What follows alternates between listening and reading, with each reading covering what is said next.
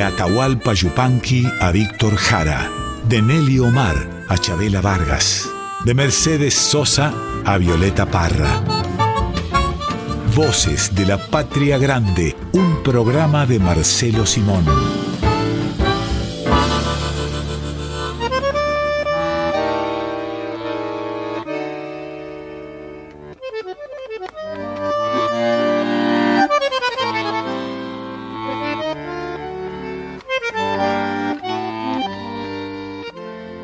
Bienvenidas, bienvenidos a Voces de la Patria Grande. Vamos a estar con ustedes hasta las 2 de la tarde aquí en Radio Nacional Folclórica, como cada domingo, y hoy con algo muy especial.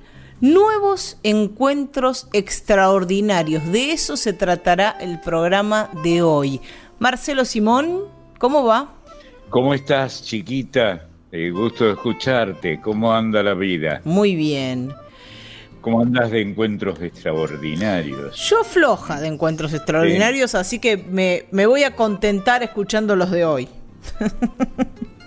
está bien, está bien.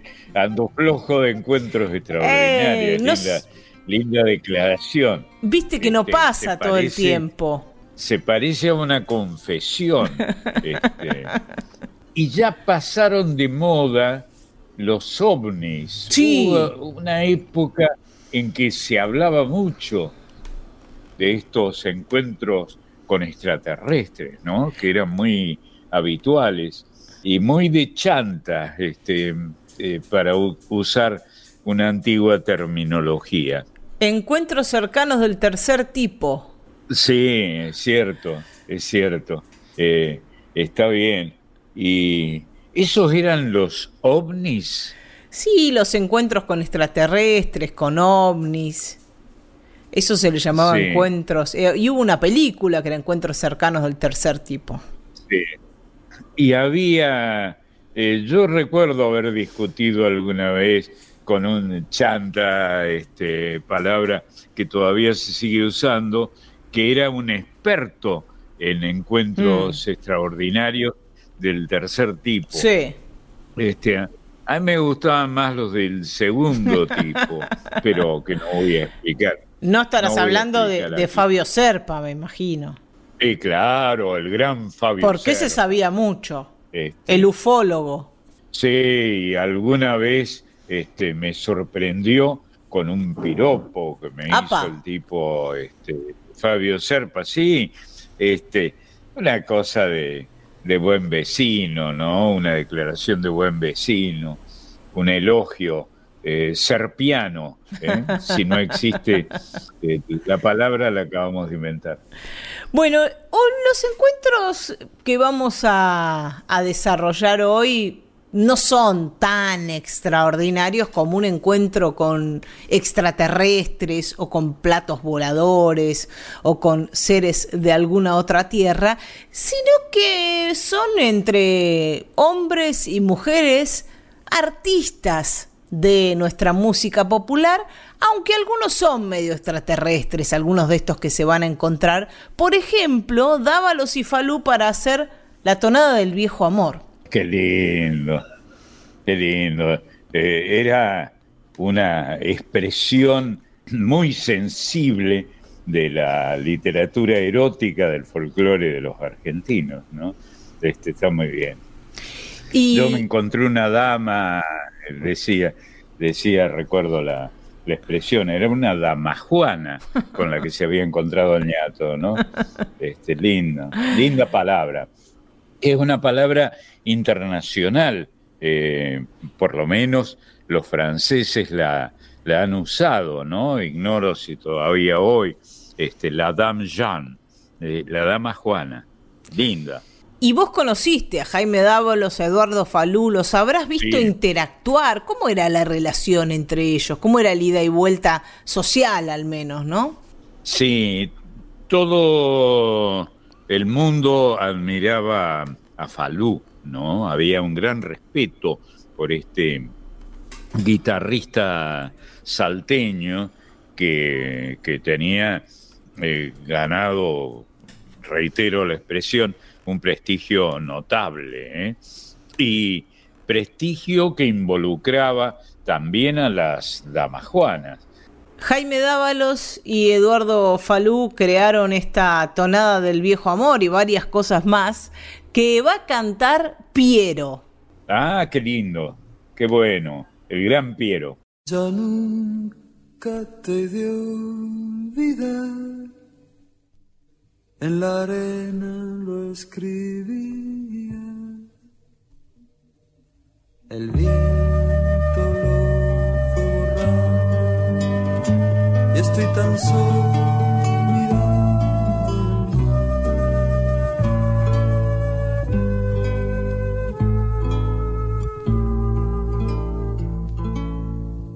Qué lindo cuando nadé bajo el sol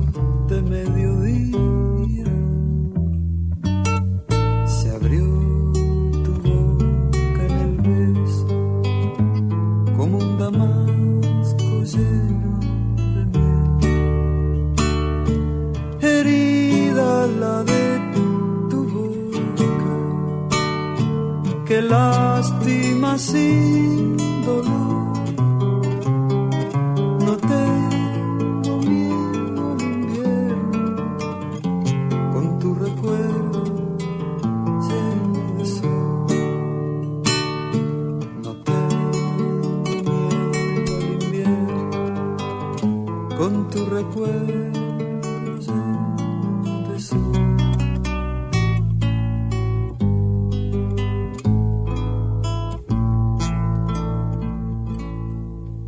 Quisiera volverte a ver, sonreír frente a la espuma, tu pelo suelto en el viento, como un torrente de trigo y luz. Yo sé que no el verano en que me amaba, que es ancho y negro el olvido, y entre el otoño en el corazón, herida la de tu boca, que lástima sin dolor no tengo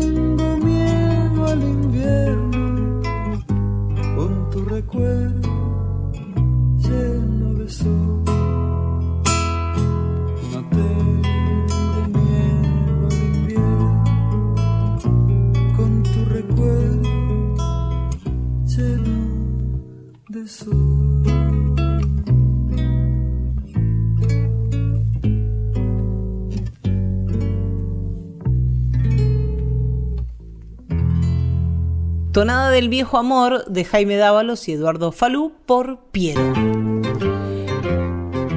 Y son ahora dos santiagueños los que se encontraron para crear y algunas otras cosas más, porque Jacinto Piedra y Peteco Carabajal se conocieron, se hicieron amigos, hicieron un dúo, trabajaron mucho tiempo juntos. Está bien, y tenían que decirse, ¿no? Grandes intérpretes. Y además, eh, juntos, tanto Jacinto Piedra como Peteco Carabajal, encarnaron una renovación del, del folclore santiagueño, con raíces que estaban muy a la mano, por lo menos para Peteco, ¿no? Porque de ahí, de ahí viene su poética, de, de su padre. Pero a la vez ellos, tanto, tanto Jacinto como Peteco, renuevan la música folclórica de Santiago del Estero con cuestiones sonoras y con cuestiones poéticas también. Sí, como conoces, ¿eh? realmente está muy bien lo que, lo que acabas de decir. Y, y has mencionado a quienes tienen una obligación en el arte, ¿no? Renovar. Sí, porque también aparece en la obra de, de Jacinto y de Peteco algo muy folclórico, pero algo también del lenguaje del rock, que era el lenguaje contemporáneo de ellos dos, no tanto en este perfume de carnaval, pero sí en algunas otras obras que, que cantaron y que compusieron. Si te parece, vamos a escuchar Perfume de Carnaval.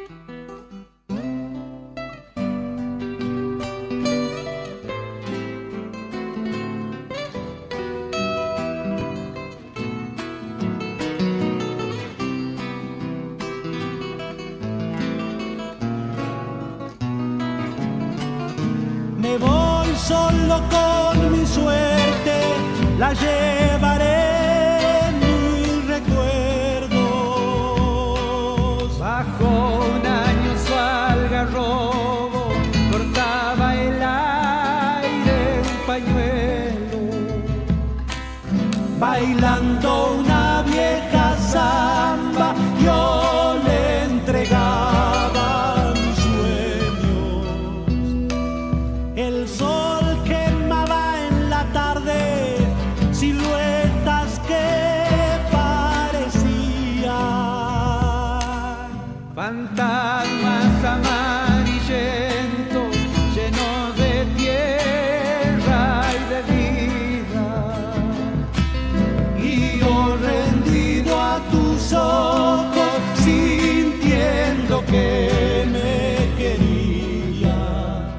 Ay,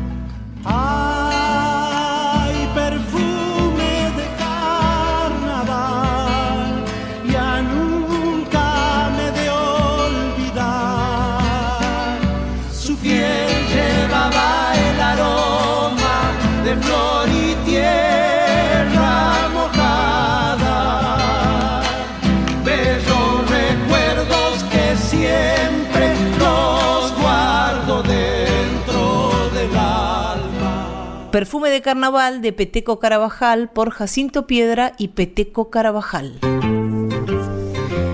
Y dice la leyenda que no sé, no sé quién de los dos vino con la idea, no si Antonio o Teresa, de un albañil que había conocido en Buenos Aires, pero que era correntino. Imaginaron esta historia, la historia del cielo del albañil. Sí, es lindísima la idea. Contalo un poquito, a ver. hacen una... Es, es un, es un relato de, de un trabajador correntino que, que viene aquí a Buenos Aires a ganarse el pan, pero siente que si suelta un zapucay los van a escuchar los peones de su pago, por ejemplo. Está siempre pensando en el pago. Claro, y es una manera de despertar el pago, ¿no? Que es una, una palabra muy interesante, que es lo mismo que querencia, ¿no? Son eh, palabras que refieren al ámbito doméstico de uno, ¿no? Los sitios más queridos.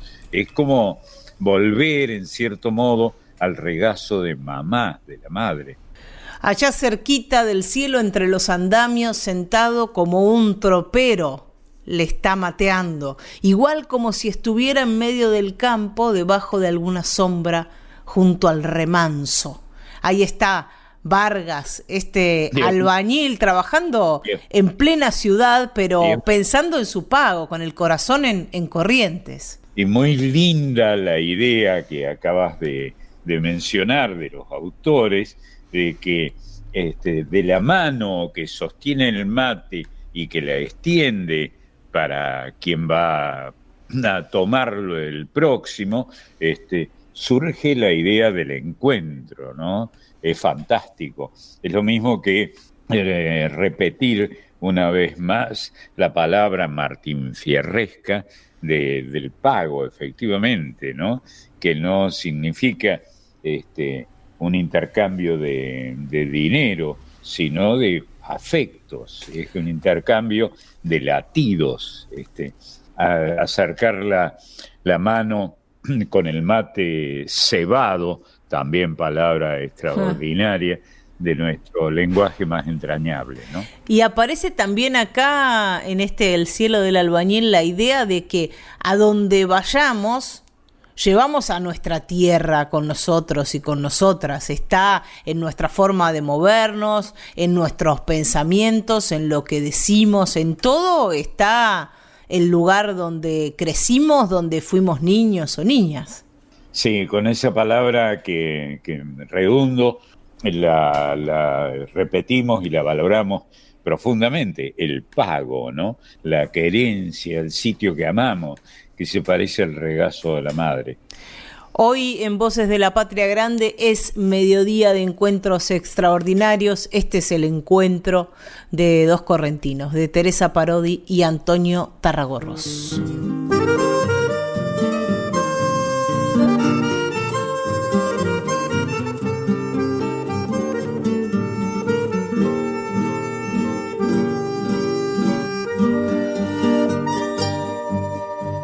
Cerquita del cielo entre los andamios, sentado como un tropero, le está mateando.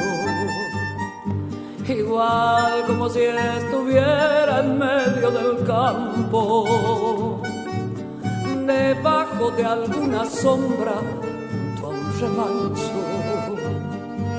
Hablando pocas palabras lo he visto a Vargas quedarse así de cuclillas mirando lejos.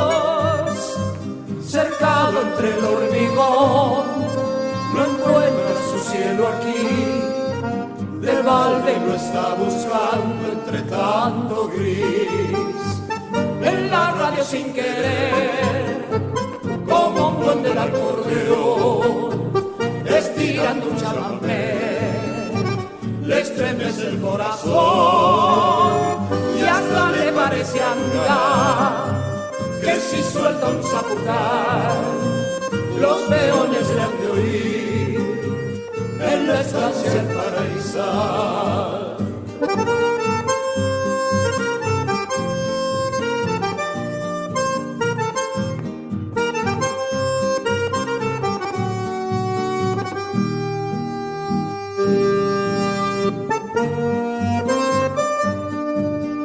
Verlo así me parece que anda tropeando con su compadre la landa como hace tanto.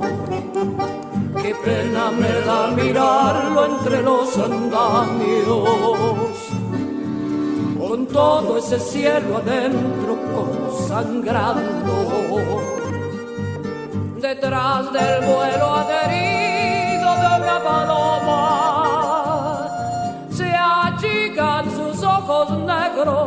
mirando lejos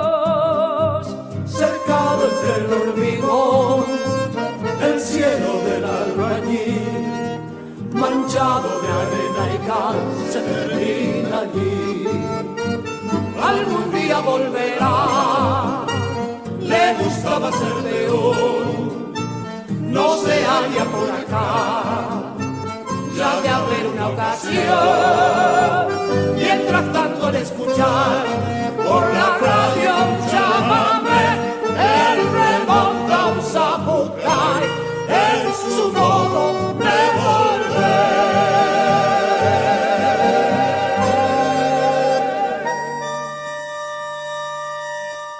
El cielo del albañil de y por Teresa Parodi y Antonio Tarragorros. El próximo encuentro extraordinario es entre dos que me parece, Marcelo, por lo que has contado vos, que se gastaban bastante, tenían una relación un poco irónica, como suele pasar a veces entre los amigos y las amigas, Armando Tejada Gómez y César Isela. Sí, eran terribles, peligrosos con la, con la lengua, con el uso del, del idioma. Y este y equívocos respecto de esa entidad que tiene un nombre tan querendón, la querencia, precisamente. Y ellos hicieron la canción de las simples cosas, que es una, una canción con vocación universal, o por lo menos hispanoamericana, podríamos decir. Y recuerdo que, que ahí a, a, a Isela Tejada Gómez eh, lo cargaba con esta fama que algunos provincianos tenemos, ¿no? De ser un poco opas. Y este, Armando le decía opa a, este, eh, a, Isela, que es como decirle tonto, pero cariñosamente, desde luego.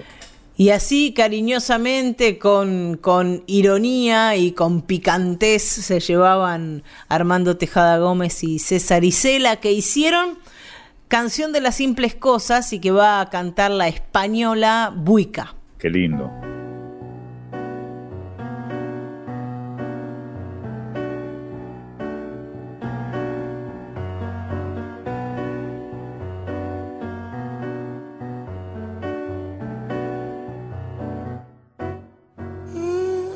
Despide insensiblemente de pequeñas cosas. Lo mismo que un árbol que en tiempo de otoño muere por sus hojas. Al fin la tristeza es la muerte lenta de las simples cosas. Esas cosas simples que quedan doliendo en el corazón. Uno vuelve siempre a los viejos sitios donde amó la vida. Entonces parece como están de ausentes las cosas queridas.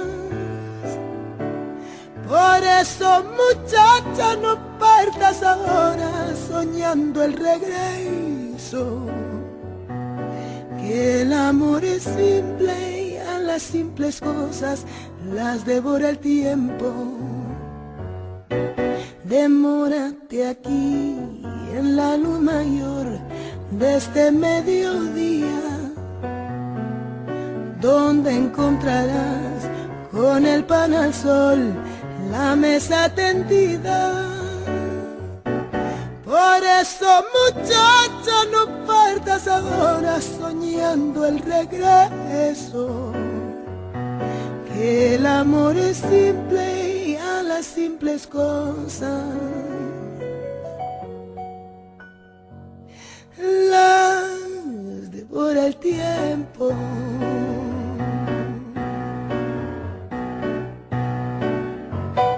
Canción de las simples cosas de Armando Tejada Gómez y César Isela por Buica. Y Astor Piazzolla y Horacio Ferrer es el próximo encuentro extraordinario con el que nos vamos a chocar, por suerte, en este domingo en Voces de la Patria Grande. Un marplatense y un montevideano Horacio Ferrer era fanático de Piazzolla y él mismo, así desde ese lugar de fanático, se fue acercando y mostrándole las cosas que escribía y juntos hicieron una obra renovadora del tango a fines de la década del 60, en el 70, la década del 70. Sí, eran los dos eh, devotos de los boliches, ¿no? Este, y el boliche, como, como ya este, lo dijo José Hernández en esa obra admirable que es el Martín Fierro, es como la segunda casa para algunos de nosotros, ¿no? Es entrañable el boliche y dentro de esos boliches aparece uno, Marcelo, que al que vos fuiste a comer muchas veces y, al que ellos le escribieron una canción, a ese chiquilín de Bachín. Bachín era un lugar donde iban a, donde iban a comer los artistas, la, bohemia porteña de, y, la que andaba por ahí, ¿no? De esos tiempos. Claro. Y tenían que ser poetas quienes inmortalizaran a, a un pibe que estaba ahí, ¿no? Este chiquilín que después creció, el, chiquilín que pedía por en las mesas del boliche de Bachín para acudir a esta palabra tan querendona.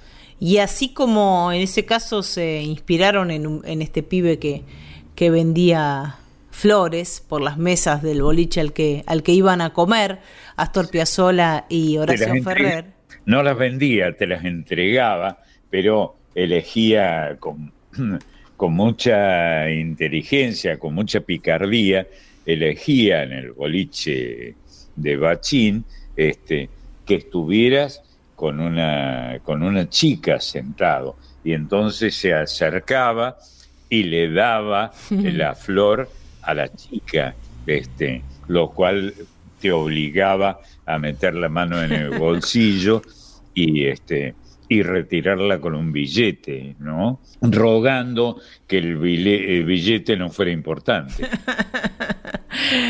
y, decía como, así como se inspiraron en ese pibe para hacer el chiquilín de bachín, para hacer la milonga del trovador, se inspiraron en un cantor, se inspiraron en Jairo. En Jairo, y qué trovador, ¿no? Qué cantor extraordinario y en ese Jairo eh, en su etapa europea. Es verdad, es verdad. Muy cerca de Yupanqui y, muy cerca de, del exilio de Mercedes Sosa. Eh, Jairo estaba, estaba en Europa llevando adelante su carrera y, y, en ese momento fue que inspirados Astor Piazzolla y Horacio Ferrer en, en este cantor de Cruz del Eje hicieron esta canción que habla de ese momento, ¿no? Vamos a la distancia, que soy el trovador.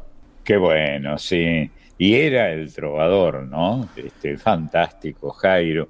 Qué cantor, qué, qué, qué decidor eh, notable, ¿no? Va a cantar el propio Jairo, quien inspiró esta canción, junto a Juan Carlos Baglietto, una versión en vivo de hace unos años, cuando estuvieron haciendo unos cuantos conciertos juntos, y este registro de discográfico que se editó luego. Una joya. Soy de una tierra hermosa de América del Sur, en mezcla gaucha de indio con este de piel y voz morochas, bien mi guitarra. Que al mundo van las coplas y me fui yo. Con un rumor de nido volaba atrás de mí aquellos pañuelitos en la estación.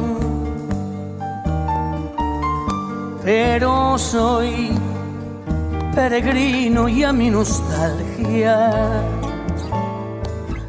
canto así en la oreja del corazón. Vamos a la distancia así, que soy el trovador. Si la distancia llama, yo jamás veré ponerse el sol.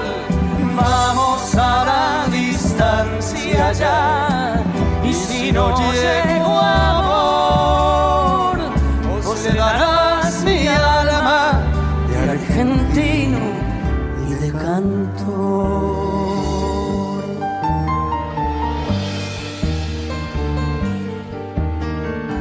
Mi casa es donde canto porque aprendí a escuchar la voz de Dios que afina en cualquier lugar. Ecos que hay en las plazas y en las cocinas, al borde de una cuna y atrás del mar. Si en esa andanza un día me espera la vejez, ya mi niñez le hará la segunda voz. Y al fin con dos gargantas a mi agonía le cantaré en la oreja del corazón. Vamos a la distancia, sí, que soy el trovador. La distancia llama, yo jamás veré ponerse el sol. Vamos a la distancia ya, y si no llego amor, vos le darás mi alma de argentino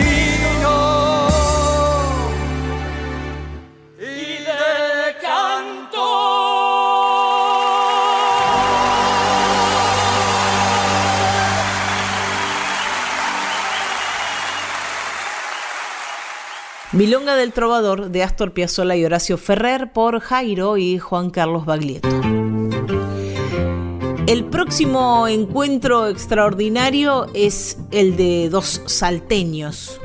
Uno, además de pianista y compositor, era abogado, el Cuchi Leguizamón, o Gustavo Ah, Leguizamón. Sí, y el sí. poeta, el gran poeta Cuchi. salteño, ¿no? Manuel J. Castilla. Cuchi, que es un eh, sobrenombre bien eh, argentino, aunque, aunque necesita traducción para quienes no, no no estén iniciados, ¿no? Cuchi quiere decir chancho. Exactamente, así, así le decían a Gustavo Leguizamón, a este letrado, a este tipo de, de las leyes. Qué personaje el Cuchi, ¿no? Siempre vestido de Sí, traje. No, no. Su imagen en, en un momento de su vida, porque después eh, lo he visto en registros, porque yo no lo conocí, un poco más relajado, pero en un momento su imagen, así tan trajeada, no se condecía con, con el artista que era, ¿no? Era como, tenía una imagen pasa- muy seria. Lo que pasa es que, como vos has dicho, era abogado y se vestía como abogado, es decir, con traje, Sí, y sí. andaba con traje, traje con chaleco. Con incluido. chaleco, sí. Este, sí, lo cual le daba una prestancia, si es que se usa esta vieja palabra, muy iniciática, muy de, lo, de la onda de los tribunales, y vestido como para la Plaza 9 de Julio, que es la plaza principal de, de la ciudad de Salta, de la capital de Salta. Bueno, por ahí, eh, para quienes anden por Salta en algún momento, pueden sacarse una foto con, con una estatua que hay del, del Cuchi sentado en un banco, ahí inmortalizado en Salta. En la plaza, sí, fantástico, fantástico. El Cuchi, que era, ejercía como abogado, que era su profesión para la que había estudiado y para la cual se vestía con traje y con chaleco, porque en esa época los abogados que ejercían como tales tenían que disfrazarse de abogados. Ser y parecer. Sí, ser y parecer, sí. Pero lo que era el Cuchi Leguizamón era un compositor, un pianista y hasta un poeta. Impresionante, distinto a todos, avanzado para su tiempo. Sí, ni que hablar. Y que además se presentaba siempre coqueando, es Mm. decir, lamiendo, no sé qué palabra, cuteando hojitas de coca, hojas eh, secas de, de, esa planta que también se le llamó adormidera, hmm. este, que eh, hay algunos hemos sido coqueros, ¿no? De ponerse, ponernos hojas de coca en la boca y dejarlas que permanezcan ahí, que al cabo de un rato, para los malos coqueros, como era mi caso, terminábamos este, enchastrando a todos con, eh, con este cutear, que creo que es la palabra que se usa, para chupar, las, lamer las hojas de coca, ¿no? Que te sirven en cualquier sitio de Salta, me imagino que todavía hoy, si vos pedís este, una coca, ¿cómo es que se llama esa bebida internacional tan, famosa? Este, te traen coca y, y bica, un platito con hojas de coca ya preparadas para coquear y, bicarbonato, que es lo que se usa para estimular el consumo de este modesto vicio que no tiene nada que ver con la cocaína, ¿no? Y, ese personaje que, intentábamos describir con algunos trazos, Gustavo el Cuchi Leguizamón, se encontró ahí en Salta con el gozante, con el poeta este, Manuel J. Castilla, el Barba. Eh, que acabas de decir una, una palabra que usaba este, en un poema fantástico, el Cuchi Leguizamón. El canto, esto es de Castilla, Manuel Castilla, canto del gozante, el que goza, Manuel J. Castilla dice en ese poema que llama El gozante, me dejo estar sobre la tierra porque soy el gozante, el que bajo las nubes se queda silencioso, pienso, si alguno me tocara las manos, se iría enloquecido de eternidad, húmedo de astros lilas, relucientes. Estoy solo de espaldas transformándome. En este mismo instante un saurio me envejece y soy leña, y miro por los ojos de las alas de las mariposas un ocaso vinoso y transparente. Qué cita bárbara acabas de hacer, ¿no? El canto del gozante, el que goza. Del encuentro del Cuchi Leguizamón y este poeta, el gozante Manuel J. Castilla, vamos a escuchar La Pomenia y la versión será la de Pedro Guerra lindo para recordar la existencia, ese topónimo mm. tan de, la geografía salteña que es la poma, ¿no? Intraducible, intraducible. De ahí sale, yo no sé si se usa todavía, una expresión muy eh, extraña y muy salteña, iniciática, ¿no? Que es la piedra pomes. Seguramente se debe usar, Marcelo. Vamos a, ir ahí, a la tierra de la piedra Pómez para encontrarnos con la Pomelia, con Eulogia Tapia. Es un gentilicio que todavía se usa de manera gozante, efectivamente, en Salta. Eulogia Tapia en la poma, al aire da su ternura si pasa sobre la arena y va pisando la luna, si pasa sobre la arena y va pisando la luna, el trigo que va cortando madura por su cintura, mirando flores de alfalfa sus ojos negros se azulan mirando flores de alfalfa. Sus ojos negros se azulan. El sauce de tu casa te está llorando porque te roban eulogia carnavaleando. Oh, que te roban eulogia carnavaleando. La cara se le harina, las sombras se le arena, cantando y desencantando. Se le entreverán las penas, cantando y desencantando. Se le entreverán las penas, viene en un caballo blanco, la caja en sus manos tiembla. Y cuando se hunde en la noche es una dalia morena y cuando se hunde en la noche. Es una dalia morena. El sauce de tu casa te está llorando. Porque te roban eulogia carnavaleando. Porque te roban eulogia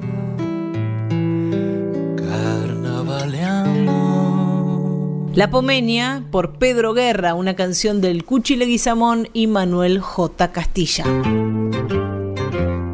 Y ahora nuestro encuentro extraordinario va a ser con un montón de bajitos y bajitas, gente medio petiza que llega aquí al aire de Radio Nacional Folclórica con Marisa Ruibal. ¿Cómo andas, Mari? Hola, ¿cómo andan, Marce, Marian? Muy bien, ¿vos? Marisita, ¿cómo va la vida? Bien, feliz de que nos abran la puerta un domingo más a los peques y a mí. Venimos con ganas de divertirnos con estos encuentros extraordinarios.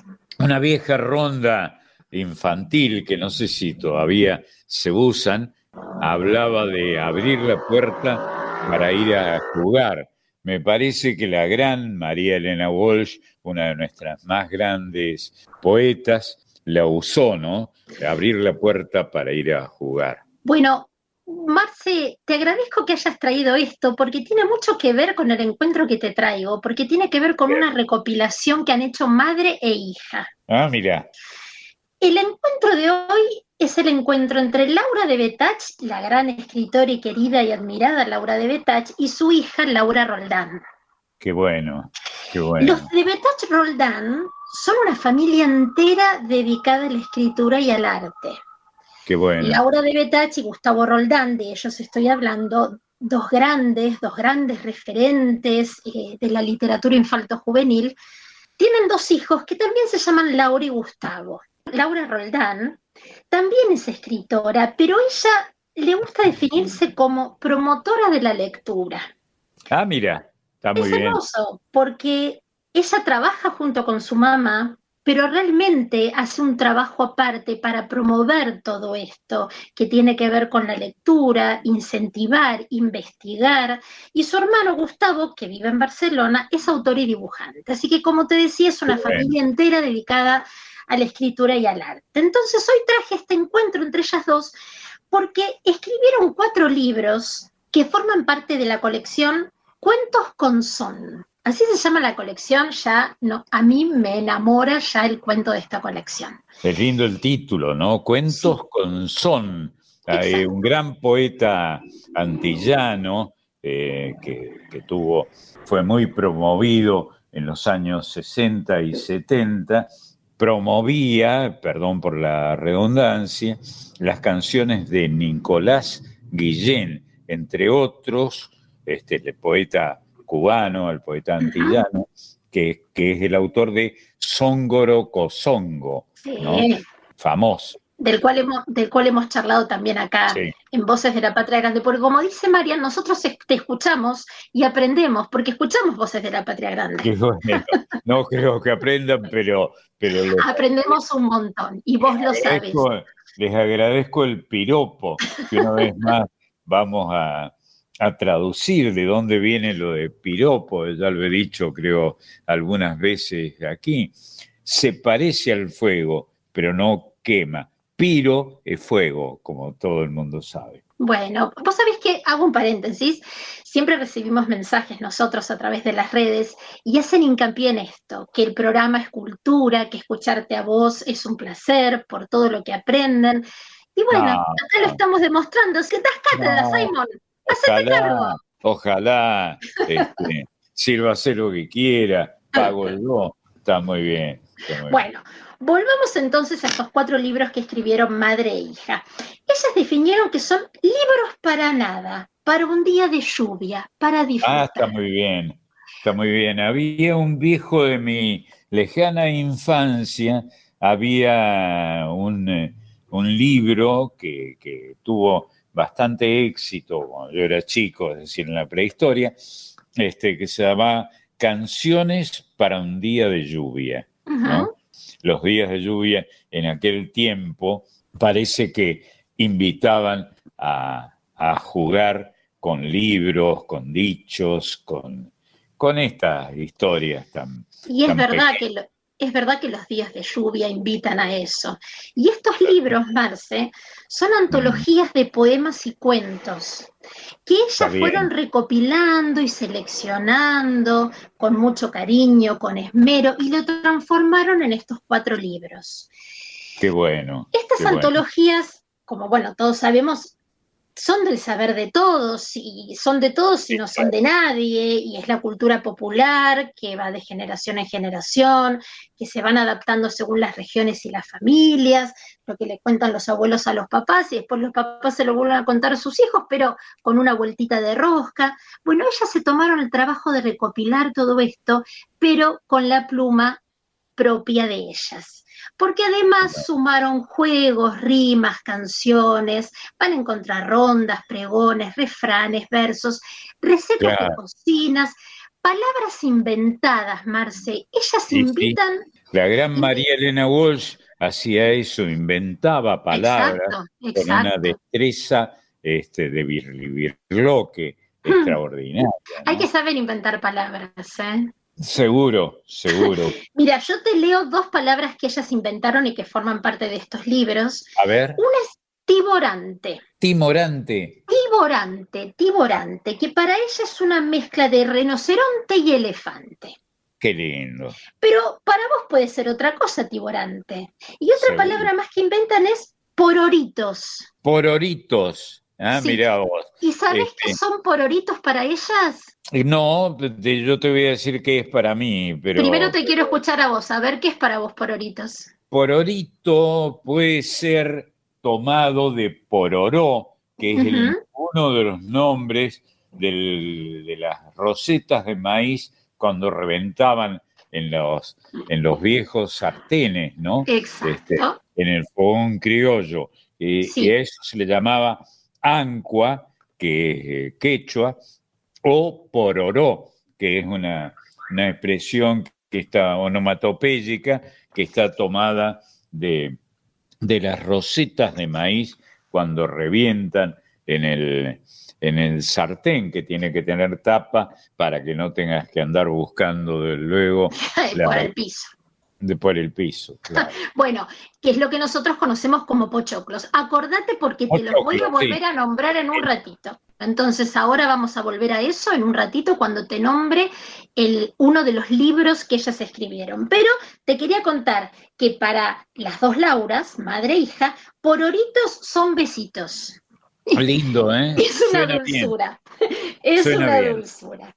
Pero bueno, la cuestión es que acá nos vamos a encontrar con todo esto que yo te conté. Son de esos libros para atesorar, para dejar guardados en la biblioteca, para volver a leerlos un domingo a la tarde, un lunes a la mañana en la escuela, porque son libros que permiten que los chicos los lean solos, que los lean acompañados, que los lean con los maestros en casa. Son libros para escribir, para dibujar.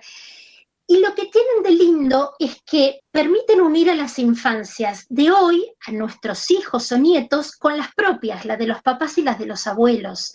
Porque Ah, qué al- interesante, qué bueno. al tener estas antologías, pero con este toquecito de modernidad, podemos jugar todos juntos a las rondas conocidas por nosotros, por los adultos, pero que se las acercamos a los chicos y que ellos van a saber disfrutarlas y que cada uno lo va a tomar como propia. Así Está que bien. Es una hermosa colección, pero ahora te voy a contar cómo se llaman, porque aparte del nombre hermoso que tienen estos libros, tienen el acompañamiento de grandes ilustradores que ellas mismas eligieron, no es que la editorial eligió a los ilustradores. Laura de Betach y Laura Roldán eligieron a los ilustradores para cada uno de los libros. Los libros se llaman Samba Lele. Qué lindo. Hay, Tarara, Las mil y unas del garbanzo peligroso y La marca del garbanzo. Ah, mira. Aparte de nombres que nosotros ya por supuesto conocemos por la cultura, por, por la cultura general, por esta canción que todos conocemos de este poema Tarara, habla del garbanzo y el garbanzo tiene algo importante para esta familia, porque Laura escribió un libro que se llama El garbanzo peligroso, de Laura de Betach, estoy hablando, que es un famoso cuento para ella, pero el garbanzo se ve que para la familia es un alimento importante, porque en este libro...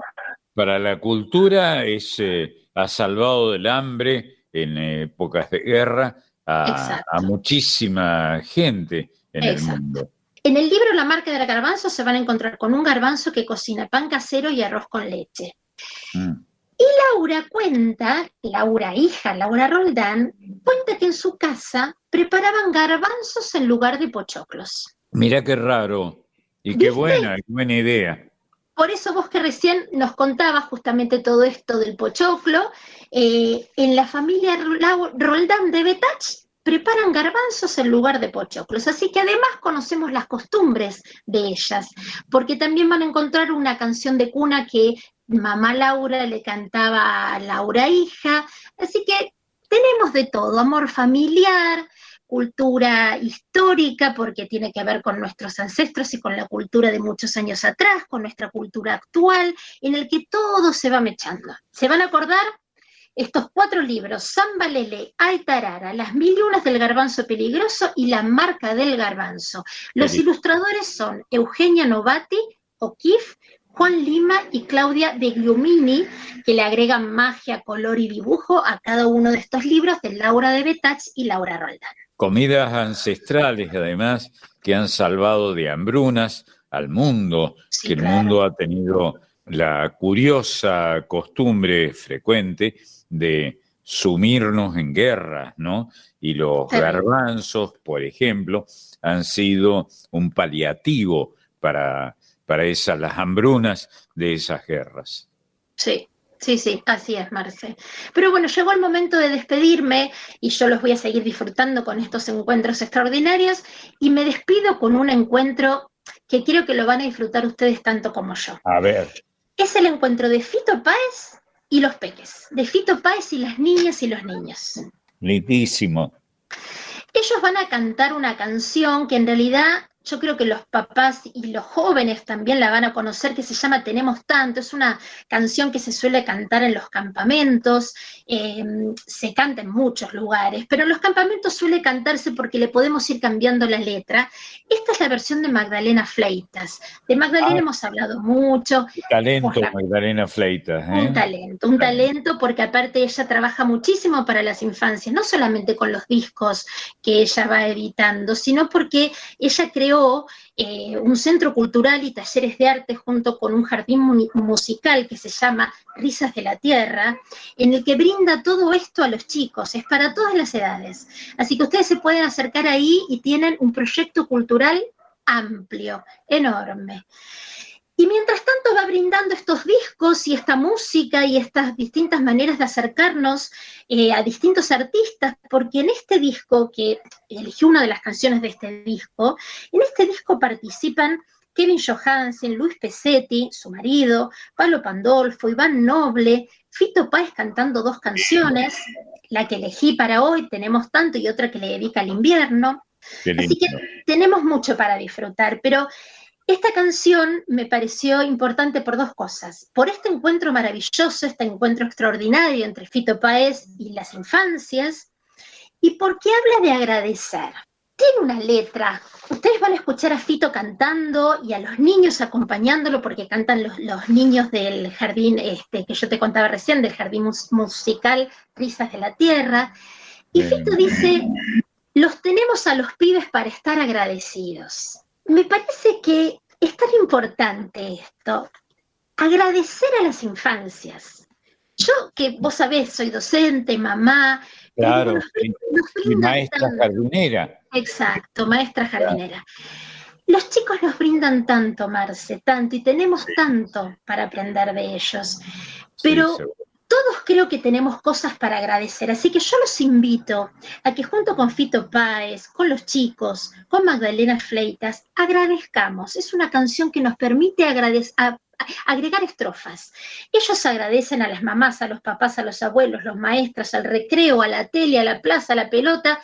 Tantas cosas tenemos para agradecer. Seguro. Yo me uno a Fito Páez, me uno a los chicos de Risas de la Tierra, me uno a Magdalena Fleitas, les regalo este Tenemos Tanto y espero que lo disfruten tanto como yo. Los quiero, lo van a escuchar a Fito iniciando esta canción con una estrofa de, esta, de este himno, que creo que es un himno, Dale alegría a mi corazón, y comienza con esto, Dale alegría a mi corazón es lo único que te pido al menos hoy. Qué lindo, qué lindo. Así que con Fito Páez y los niños de Risas de la Tierra me despido hasta el próximo domingo. Gracias, nena. Muchas gracias. Un beso enorme, los quiero tanto. El abrazo es para Marisa Ruibal, que ha pasado por Voces de la Patria Grande. Y dale alegría, alegría a mi corazón. Es lo único que te pido al menos hoy.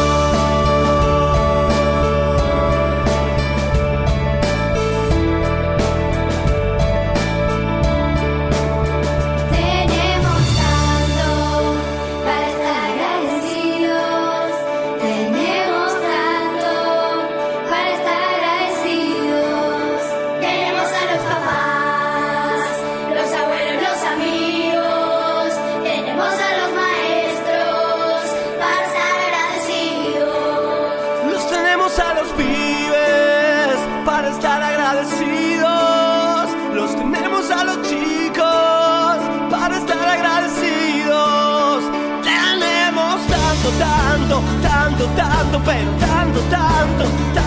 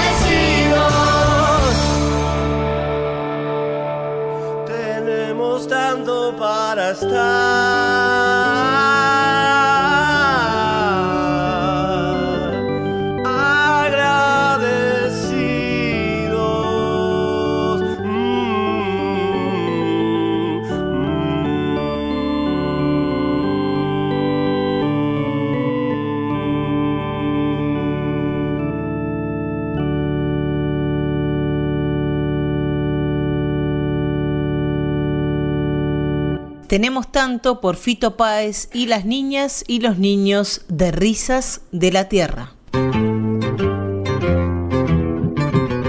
Voces de la Patria Grande con Marcelo Simón por Folclórica 987.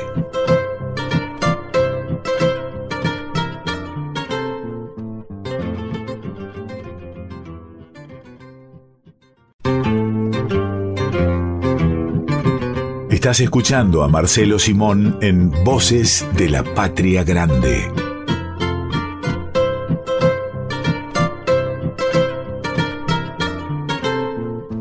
Seguimos en Voces de la Patria Grande hasta las 2 de la tarde aquí en Radio Nacional Folclórica.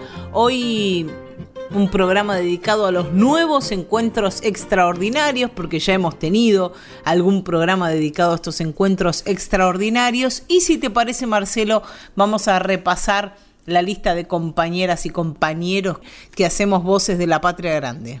Es linda palabra esa que se ha usado mucho en la, en la política de distinto, de signo, ¿no? La palabra compañera, compañero, ¿no?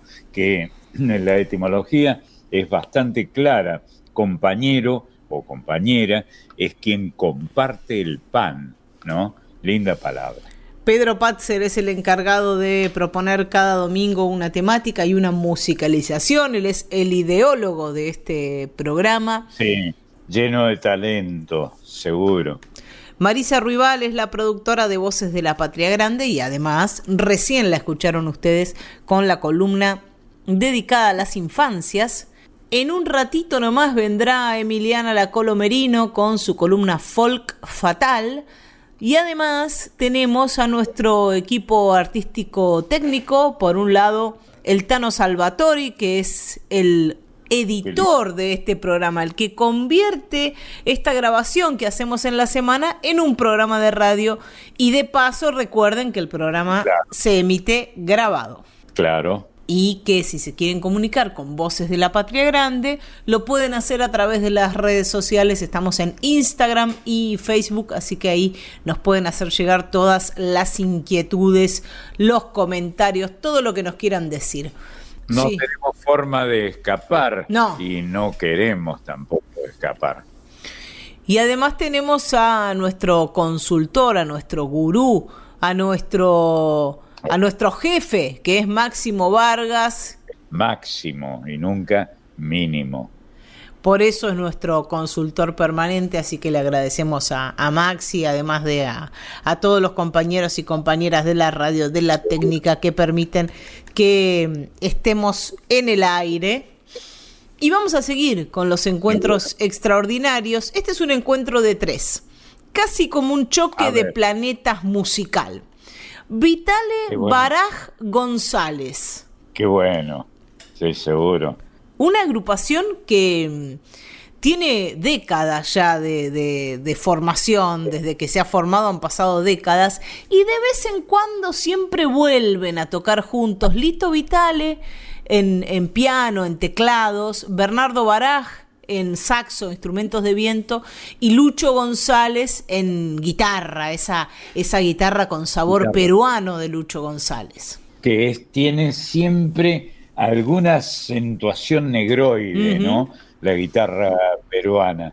Y todos sabemos que aún en caso como el de la gran Chabuca Granda, había siempre una gran admiración por la sangre negra que aparecía en una cosa aparentemente tan solemne como el vals, pero que cuando es peruano tiene, eh, tiene esa negritud que le da, este, que le da sabor, ¿no? Un sabor para siempre. Y estos tres músicos, Vitale, Baraj y González, los decimos así con, con, apellido nomás, como solemos nombrar a este trío, van a claro. ser de Ramón Sixto Ríos, Merceditas.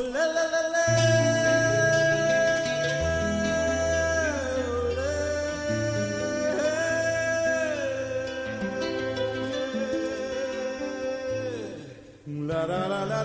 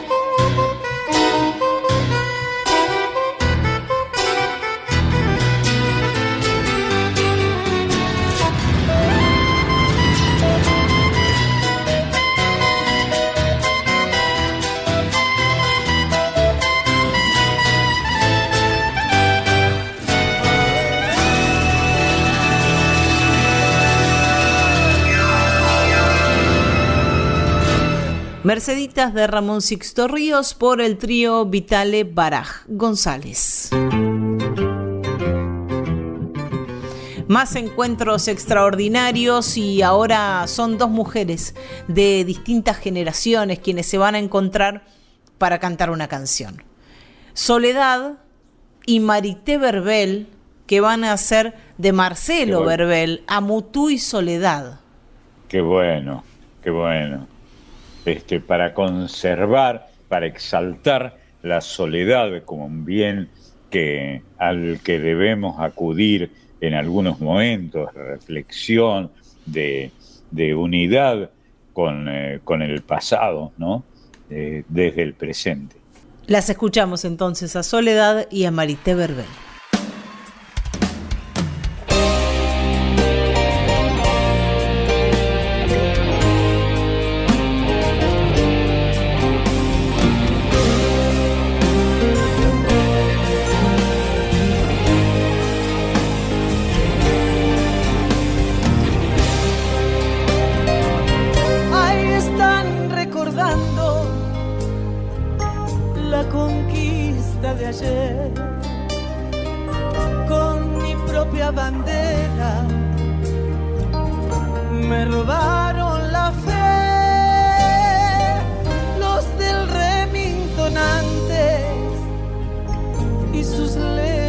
Después. pisotearon mis credos y mi forma de ser. Me impusieron cultura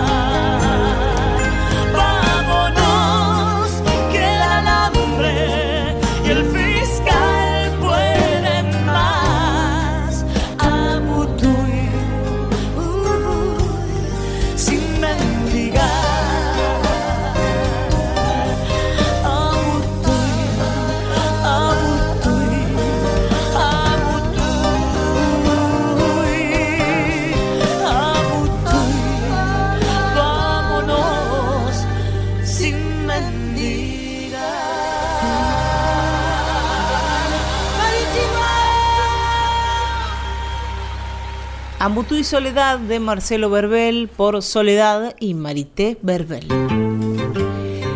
El próximo encuentro extraordinario es un encuentro de esos que antes de, de suceder pueden llegar a ser impensados, como es el encuentro de uno de, de los principales músicos de la música de raíz folclórica, ejecutante del charango, compositor como fue y es, lo decimos en presente, Jaime Torres, y un trío rockero con mucha polenta como divididos.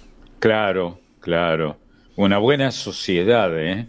Este, que, que bueno, terminar de presentarlo, porque eh, lo vamos a disfrutar intensamente. Sí, a lo que a lo que quería ir antes de escucharlo es que a simple vista parece un encuentro impensado, pero en realidad si empezamos a, a mirar quiénes componen Divididos, nos vamos a encontrar con Diego Arnedo de tradición folclórica familiar, hijo de Mario Arnedo Gallo. Mario Arnedo Gallo, nada menos. Sí, sí. Y con Ricardo Mollo, cantor y guitarrista que comenzó cantando folclore cuando era un pibito. Está muy bien, muy bien. Buena, buena exaltación. O sea que este encuentro extraordinario es muy posible desde, desde siempre, desde las raíces de cada uno de estos músicos, van a hacer la amanecida.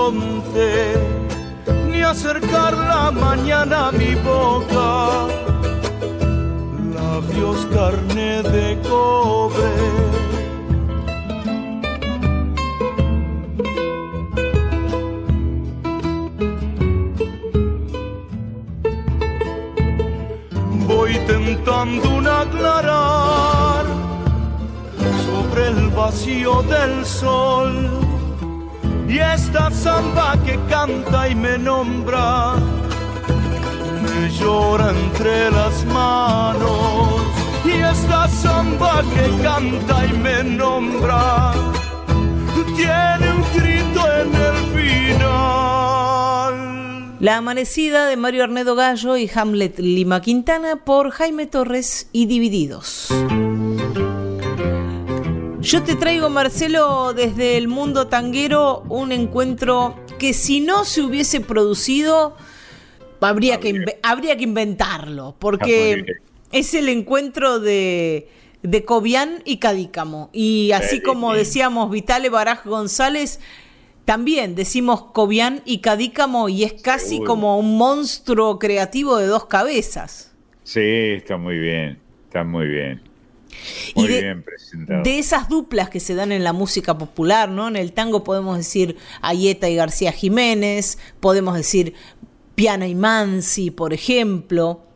Coviene Cadícamo. Exactamente. Mira, era para tanto que la hija de, de Enrique Cadícamo, cuando era chiquita, ella decía que se llamaba Mónica Cobian Cadícamo. Qué, li- En vez de decir Mónica Cadícamo, decía Mónica Cobian Cadícamo. qué lindo, está bien. Y eran dos personajes muy particulares de, de la bohemia porteña, dos dandis de la noche, dos tipos de mundo a la vez, solteros empedernidos, que, que hicieron también esa experiencia de recorrer el mundo juntos y separados. Alguna vez dijo en Enrique Cadícamo, que vivió todo el siglo XX, Qué bueno. yo vengo de un pasado, no digo remoto, pero largo. Años 20, dijo Cadícamo. Un pasado victorioso, chistoso, juvenil, en el que nos divertíamos. Éramos como era la época, hedonistas. Nos preocupaba el vestir. Para nosotros, un nudo de la corbata, por ejemplo, podía tener la misma gravedad que el error de un general en la batalla. Así describió un poco bueno. exageradamente Enrique Cadícamo a, a los jóvenes de su tiempo y un poco se estaba describiendo a él mismo y, y a Juan Carlos Cobian. Seguro. Hay que recordar que eh, esa expresión, ese, ese adorno, que no sé si se sigue usando, que es la corbata, era una expresión del buen vestir eh, argentino e internacional, ¿no? Tomada de una comunidad, los croatas eran los que inventaron ese, ese adorno de la vestimenta masculina, la corbata, los croatas. El encuentro entre Enrique Cadícamo y Juan Carlos Cobian, entre poeta y pianista, compositor, se remonta a mediados de la década del 10, de 1910. Qué. Cadícamo, El, eh, el que fue un gran acontecimiento en la fecha, el centenario de la Revolución de Mayo, ¿no? 1810-1910. a mediados de, de 1910, ya Enrique Cadícamo admiraba a Juan Carlos Cobian, que era un refinado pianista y compositor que había desembarcado en Buenos Aires, digo metafóricamente, porque no fue en barco, desde Bahía Blanca, Sí, donde claro. había pasado su infancia y aunque había nacido en Pigüé, en 1896. Mirá, que es un, eh, un topónimo eh, aborigen, qué interesante, ¿eh? Pigüé. Cadícamo escribió mucho eh, y recomiendo los libros de Enrique Cadícamo, están muy bien escritos y además se encarga Sí, él de relatar su época. Y también no solo escribió su vida y algunos hechos que tienen que ver con el tango y libros de poesía, sino también que contó la vida de, de Cobian en el libro El desconocido Juan Carlos Cobian. Porque la información sobre Cobian es un Qué poco bueno. difícil de encontrar, no es un personaje eh, muy investigado, entonces fue Cadícamo quien contó la vida de, de su amigo inseparable. La cosa es que en los años 1916, 1917, y mucho antes de cumplir 20 años, Cadícamo ya andaba por los cabarets, por las casas de baile, a donde fue en busca del estilo Cobian, a escuchar a Cobian. Claro. Y cuenta él, Cadícamo, ¿no? En, en- en su biografía. Sobre la tarima estaba su varonil figura sentada ante el piano de cola, deleitándonos con su vigorosa pulsación. Qué bueno. Ahí lo vio por primera vez, fascinado, no tenía 20 años, Enrique Cadícamo, pero recién en el año 1922 fue una, a una reunión en la mansión de un juez y ahí también estaba Cobian tocando el piano.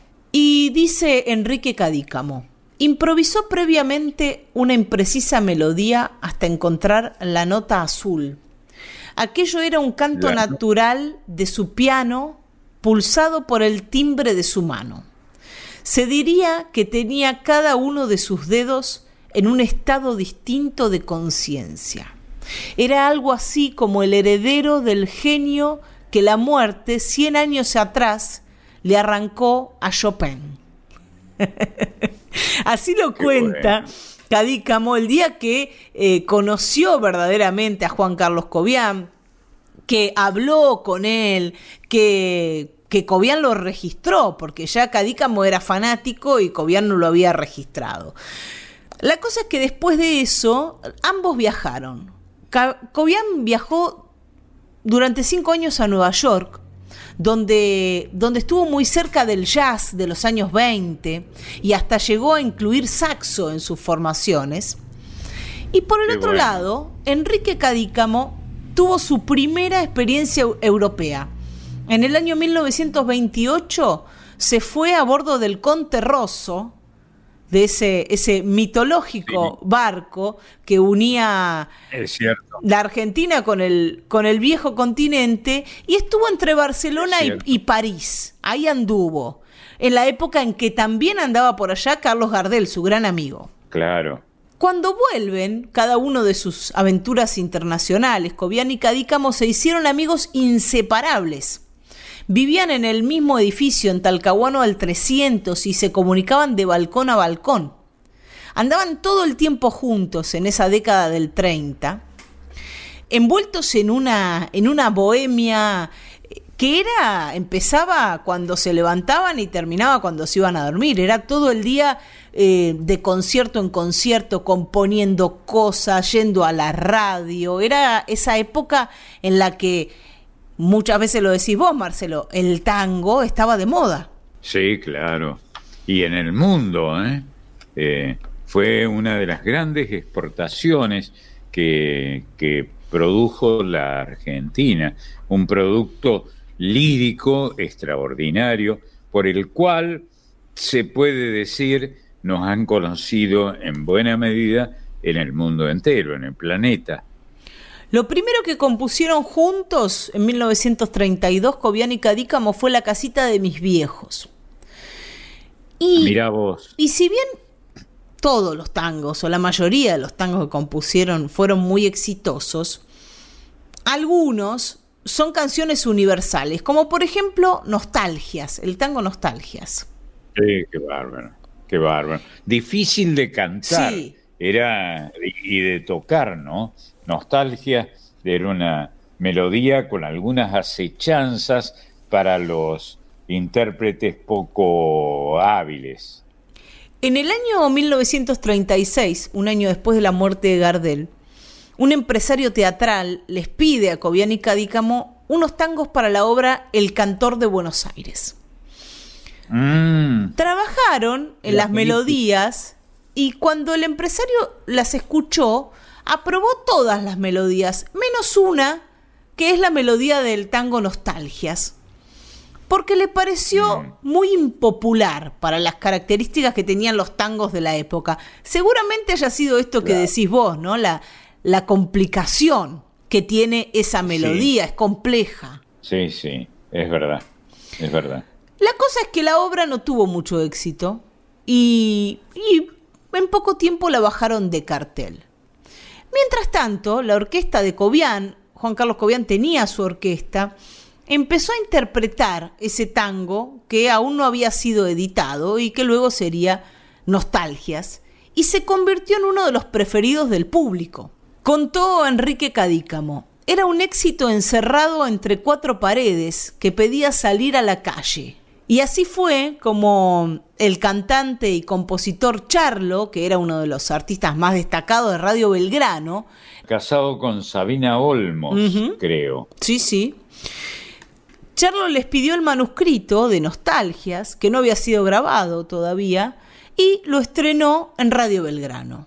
Y así fue como el gusto popular supo más que este, este empresario teatral que decidió sacarlo de esa obra que luego fue bastante impopular. Qué bueno. Vamos a escuchar una versión de las internacionales de Nostalgias, porque como decíamos, Nostalgias tiene versiones en, en toda Latinoamérica, en España, tiene muchísimas versiones, y esta es la de la mexicana Eugenia León. Eh, añadamos que la palabra nostalgia alude a un dolor, ¿no? A una algia y que, y que esta es, es un dolor del corazón, ¿no? Y esa ha sido una de las, eh, ha sido ese dolor una de las grandes eh, especialidades del tango argentino.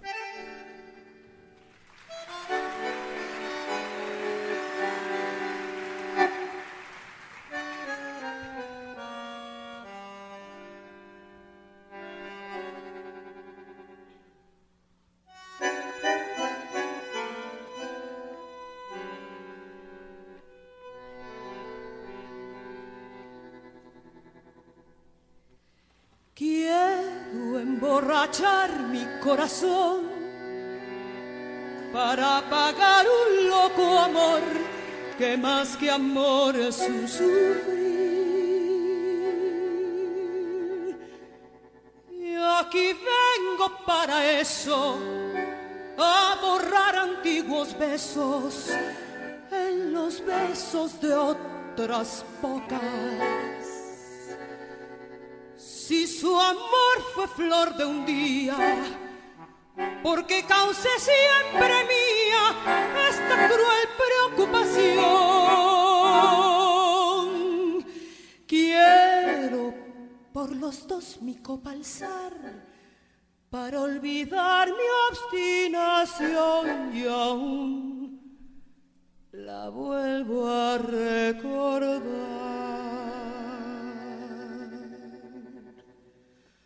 Nostalgias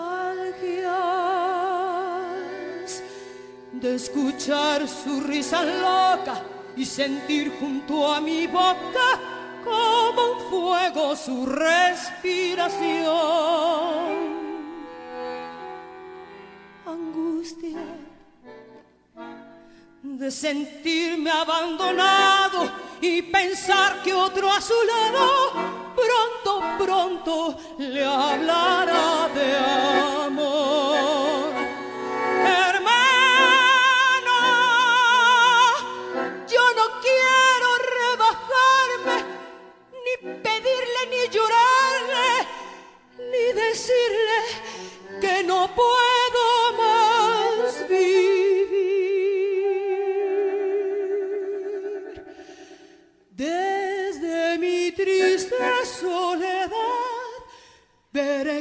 Caer las hojas muertas de mi Y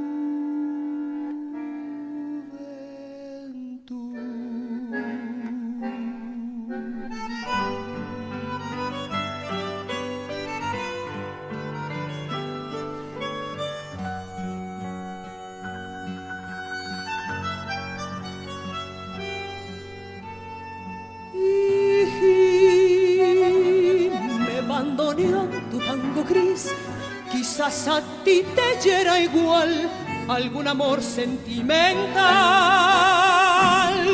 Llora mi alma de fantoche, sola y triste en esta noche, noche negra y sin estrellas.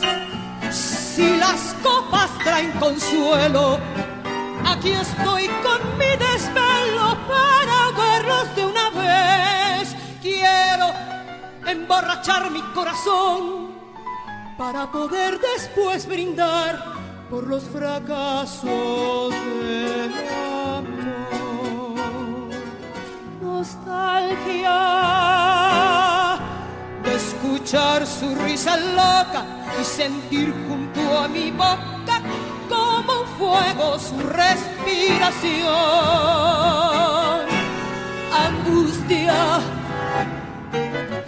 de sentirme abandonado y pensar que otro a su lado pronto, pronto le hablará de amor.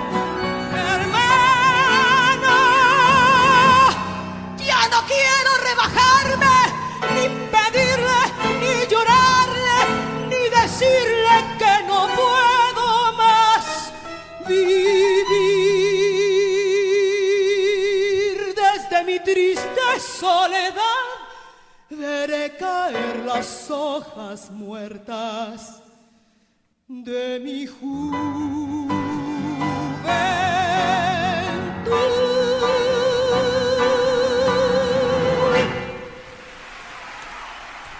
Nostalgias de Cobian y Cadícamo por Eugenia León. Seguimos en Voces de la Patria Grande compartiendo estos encuentros extraordinarios y este es el de dos artistas, uno que viene de la canción, que es Lisandro Aristimuño, y otro que viene de la música de raíz folclórica, que es Rally Barrio Nuevo. Un patagónico como Aristimuño Seguro. y un santiagueño de Frías como Rally Barrio Nuevo, que mm, giraron juntos, grabaron discos juntos y van a hacer ahora una versión de una canción caribeña de Juan Luis Guerra que se llama Ojalá Mirá. que llueva café. Ah, es lindísimo. Sí, sí, sí. Vamos a escucharlos.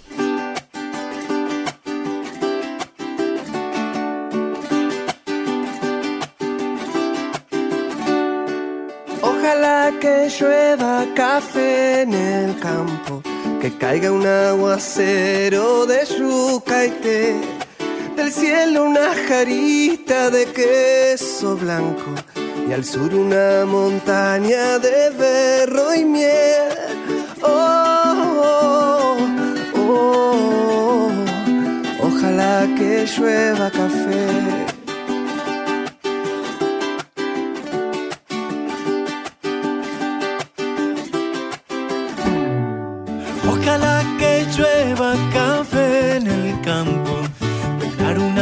Cerro de trigo y mapue, bajar por la colina de arroz graneado y continúe el arado con tu querer. Oh, oh, oh, oh. Ojalá el otoño en vez de hojas secas pinta mi cosecha epitis alegre, siembra una llanura de batata y fresa, ojalá que llueva café.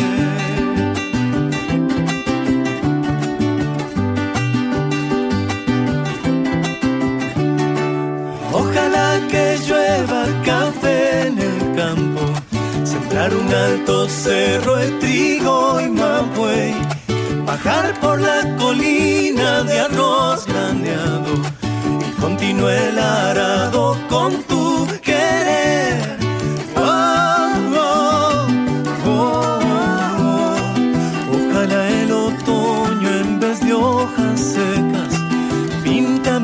mi cosecha epitis alegre. Siembre una llanura de batata y fresa, ojalá que llueva café. Pa' que en sierras chicas oigan este canto. Ojalá que llueva café en el campo. Pa' que en Valle Medio oigan este canto. Ojalá que llueva café en el campo. Pa' que en todo el pueblo no se sufra tanto. Ojalá que llueva café en el campo. Pa' que todos los niños canten en el campo. Ojalá que llueva café en el campo. Ojalá que llueva, ojalá que llueva. Ojalá que llueva café.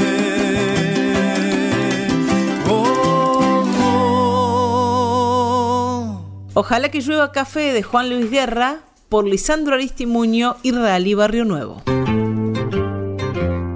En este mediodía, en esta tardecita de encuentros extraordinarios, vamos a ir al encuentro de nuestra compañera que nos trae la columna Folk Fatal, Emiliana La Colo Merino.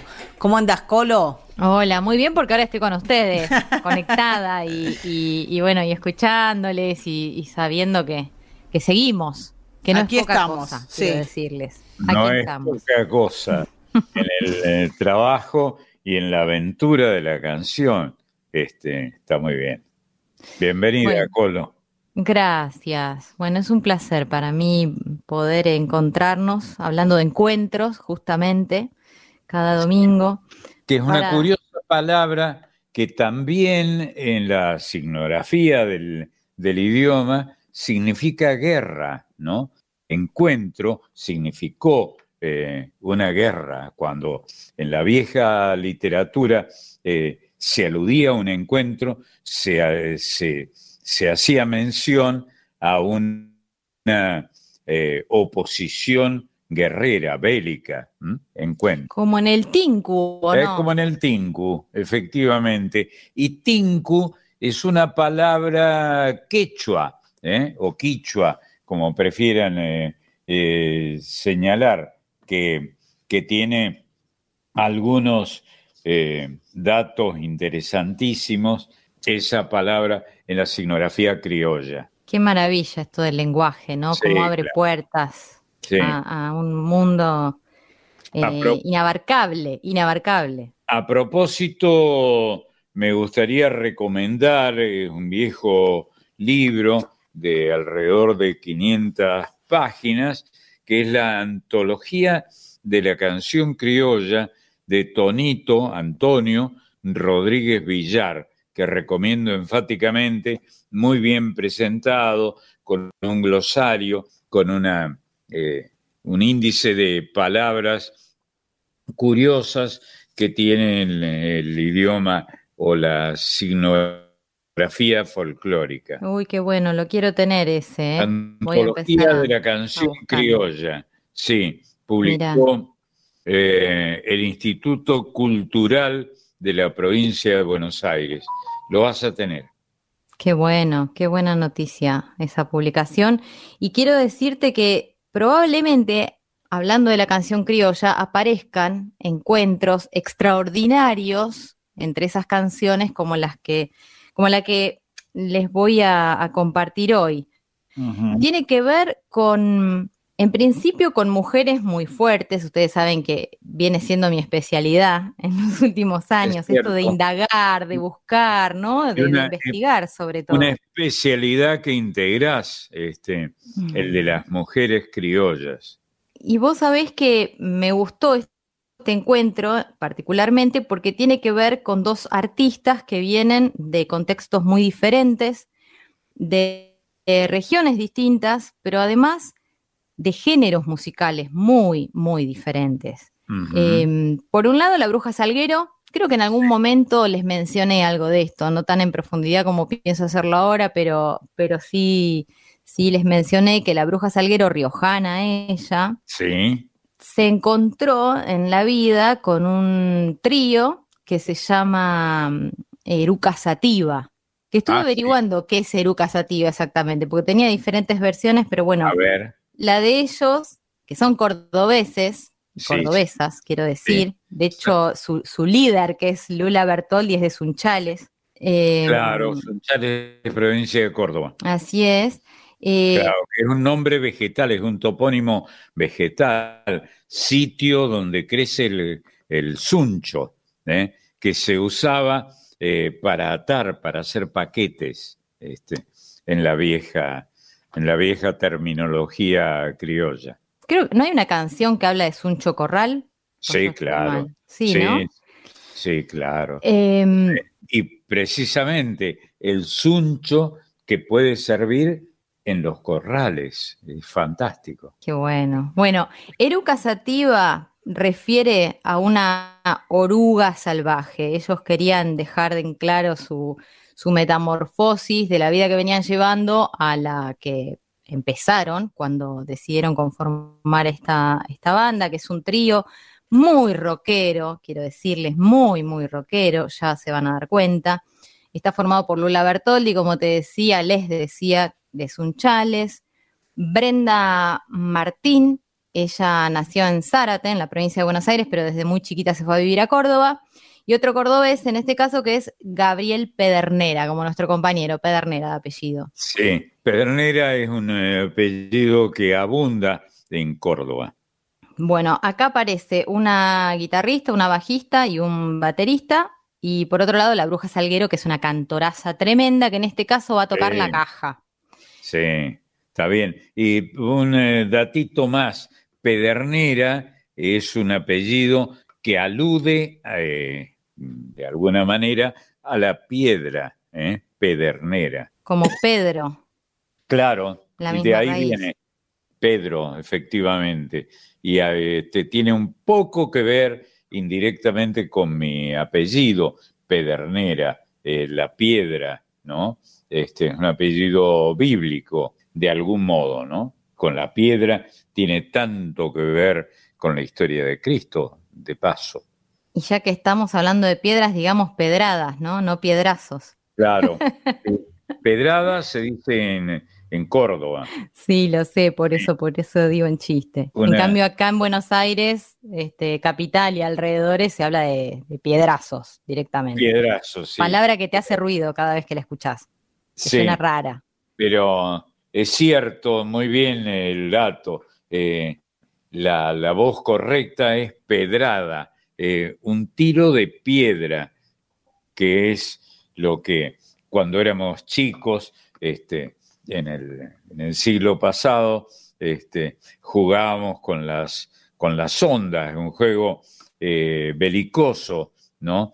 Y normalmente se usaba para tirar eh, con la gomera, que era el nombre que también se le daba a la, a la onda, con alguna sofisticación, eh, una goma eh, eh, hecha con, con tirantes para, para tensar el lazo o, o como quiera que se llame, y, y arrojar el que después iba a impactar en, el, en la víctima, ¿no? Córdoba, recordemos, eh, Yupanqui solía decir, cordobés, me lo dijo a mí una vez, cordobés, bueno para la pedrada, dijo Atahualpa Yupanqui hace mucho tiempo. Y solíamos usar para cuando jugábamos, cuando éramos chicos, en el mejor de los casos, bolitas, este, frutos del paraíso, de este árbol ornamental que todavía eh, se usa en algunas veredas en la Argentina, en las ciudades argentinas. Y ahí la bolita de paraíso se, servía para las pequeñas guerras entre barras en, la- en- en Córdoba. Bueno, yo te diría que en este caso lo que traigo está muy lejos de las guerras y, y de las piedras, está mucho más cerca de la vida y tiene Sí. que ver con, con resaltar. Sí, Viniendo de vos no extraña, sos una embajadora de la paz. al menos intentamos, al menos intentamos. No siempre sale, vos lo sabrás, pero bueno, uno hace lo posible. Seguro. Bueno, eh, acá no quiero spoilear, voy a utilizar este término que se viene Sí. utilizando bastante para hablar de, de las películas. Sí. En este caso voy a tratar de adelantarles algo como para que paren la oreja específicamente o especialmente con lo que viene, pero no les voy a contar todo porque la idea es que se vayan sorprendiendo lo mismo. En esta versión que está tomada de un vivo, una presentación que se hizo en el Festival de Cosquín, en el escenario Atahualpa Yupanqui, ya que lo nombraste en enero del 2019. Esto fue justo eh, lo último antes de que aparezca la pandemia, que paralizó, como ustedes saben, los festivales durante claro. mucho tiempo.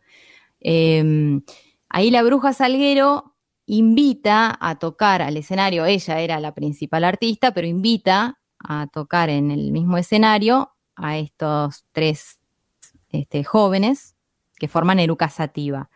Como te dije, son tres, un varón y dos mujeres. Las dos mujeres, sobre todo, se- son como las, las lideresas, si se me permite la palabra, Sí, de, esta agrupación. Se hicieron muy amigas, Lula Bertolli, Brenda Martín y la Bruja Salguero. Ellas son muy feministas, las tres. Luchan en donde pueden, cada vez que tienen un micrófono, cada vez que se suben a un escenario, luchan y, y hacen notar esta- este trabajo por conseguir los mismos derechos que tienen los hombres hasta, hasta hoy. Pero sin embargo, elegí esto porque me gusta mucho que no le escapan a las diferencias, ¿no? Y que de alguna manera las toman como enriquecedoras. Por un lado, la igualdad de derechos, de eso no cabe duda. Pero por Sí. otro, el amor por sobre todas las cosas pensando en la humanidad en general, ¿no? No Sí. importa si son hombres, si son mujeres, la forma en que cada quien se percibe. A propósito de eso, digamos que una vieja expresión que ya no, no se usa en el francés, yo soy hijo, como sabes, de, de franceses, era la expresión vive la différence, este, viva la diferencia, ¿no? Y, y yo suscribo, como tantos, esa, esa afirmación, ¿no? Viva la diferencia, lo que nos hace diferentes a hombres de mujeres, más allá de alguna, algunos paralelos en los que no, a los que no voy a, a acudir. Bueno, con esta idea de que viva la diferencia, se juntan acá dos géneros en apariencia, bueno, completamente diferentes, pero fíjate que denominados por la Bruja Salguero en lo que van a escuchar ahora como música argentina, ¿no? Busca la unión de esas dos diferencias para decir, al igual que mi referente, Mercedes Sosa, quien me enseñó a borrar fronteras, a borrar los límites este, y a compartir, es que elijo estar acá con mis hermanos, ¿no? Y poder cantar una canción que se llama Amor ausente. Mercedes que te llamaba a vos la coloradita. sí, sí, por supuesto me lo guardo para siempre eso, Sí, ¿no? claro. Bueno, la canción que vamos a escuchar se llama Amor ausente. Es de Claudio Pacheco y de Eduardo Becara. Es una canción larga, porque es una versión en vivo donde ellas juegan, hacen una especie de contrapunto de guitarra, bajo y caja.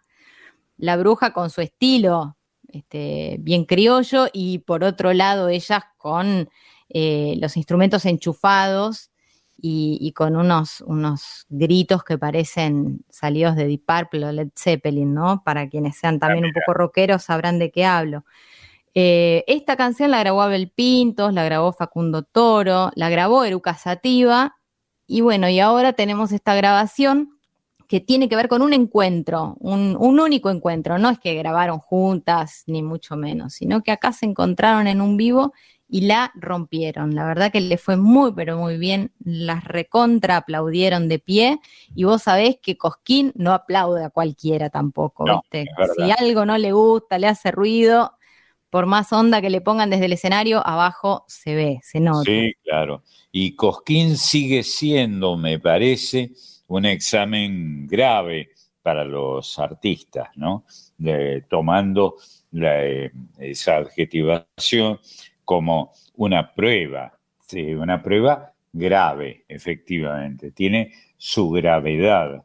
Está bien. Bueno, voy a tratar de, de dejarlo ya mismo con, este encuentro extraordinario para mí. Espero que también lo sientan así ustedes, con la idea de disfrutar de las diferencias, igualarnos en los derechos y dejarnos llevar un poco más por el alma, ¿no? Por esos contactos que, que, si, que si una deja que fluyan, seguramente las cosas van a andar mejor para todos y, y todas, como dice la bruja en el comienzo. Seguro. Gracias, gracias. Les mando un beso enorme y los dejo con la música. Gracias, Coloradita, como te decía la Mercedes. El abrazo es para Emiliana La Colo Merino, que ha pasado por Voces de la Patria Grande. Vivimos tiempos muy difíciles en nuestro país, en Argentina. Las cosas se nos han puesto un poquito difícil. Creo que necesitamos unirnos para que esto salga adelante. Yo he tenido una gran referente que es Mercedes Sosa. Ella me enseñó a borrar fronteras, a borrar los límites, a no tener miedo, a ser rebelde, a levantar la voz y a compartir con los hermanos. Para todo nuestro país vamos a entregar todo nuestro corazón para que estemos juntos y miremos siempre al que está al lado, porque si a ese, si a ese le va a ir bien, a mí me va a ir bien.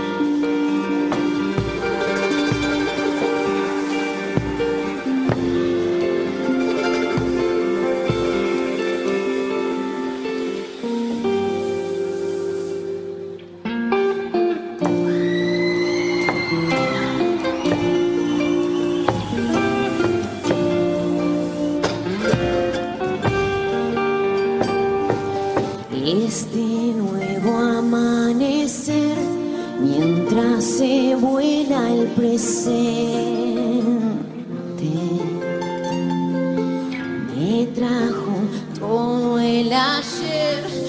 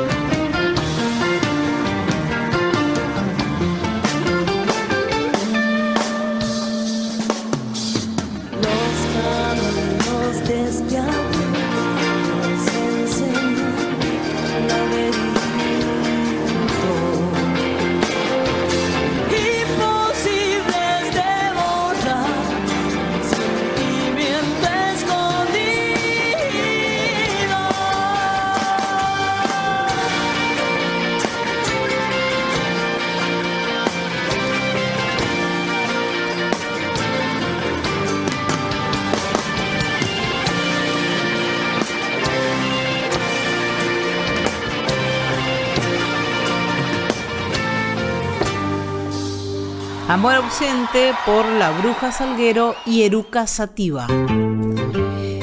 Y se ha terminado este domingo de encuentros extraordinarios, Marcelo, pero por suerte dicen que dicen que el domingo que viene tenemos revancha. Qué bueno, qué bueno. Es, siempre un placer estar con eh, compañeras y compañeros y con, imaginamos, una importante audiencia. Lindo esto. Y en la despedida, ya que la Colo nos propuso borrar las fronteras de los géneros, nos vamos a ir con un encuentro extraordinario entre una artista de la música de raíz folclórica y una artista del rock, del pop.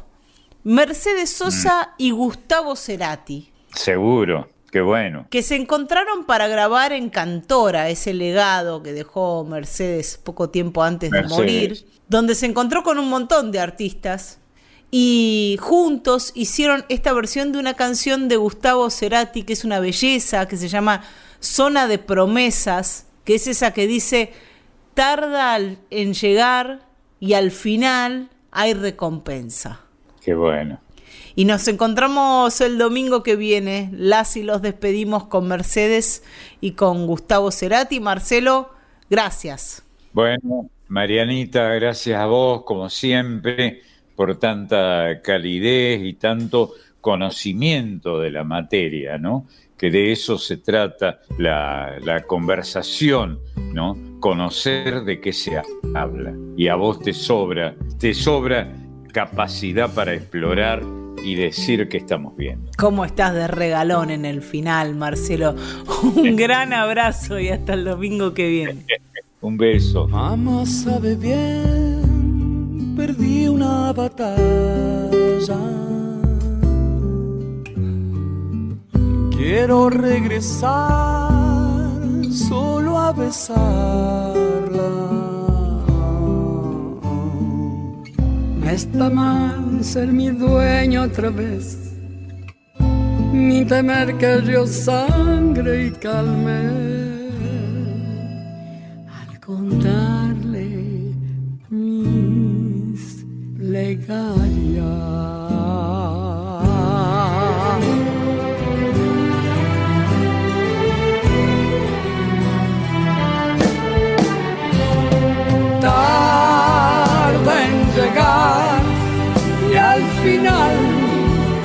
Al final hay recompensa.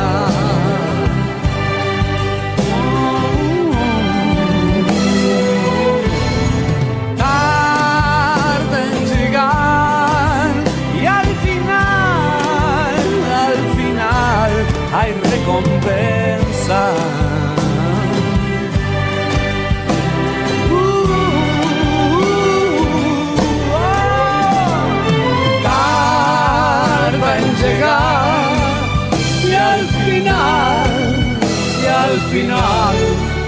Recompensa.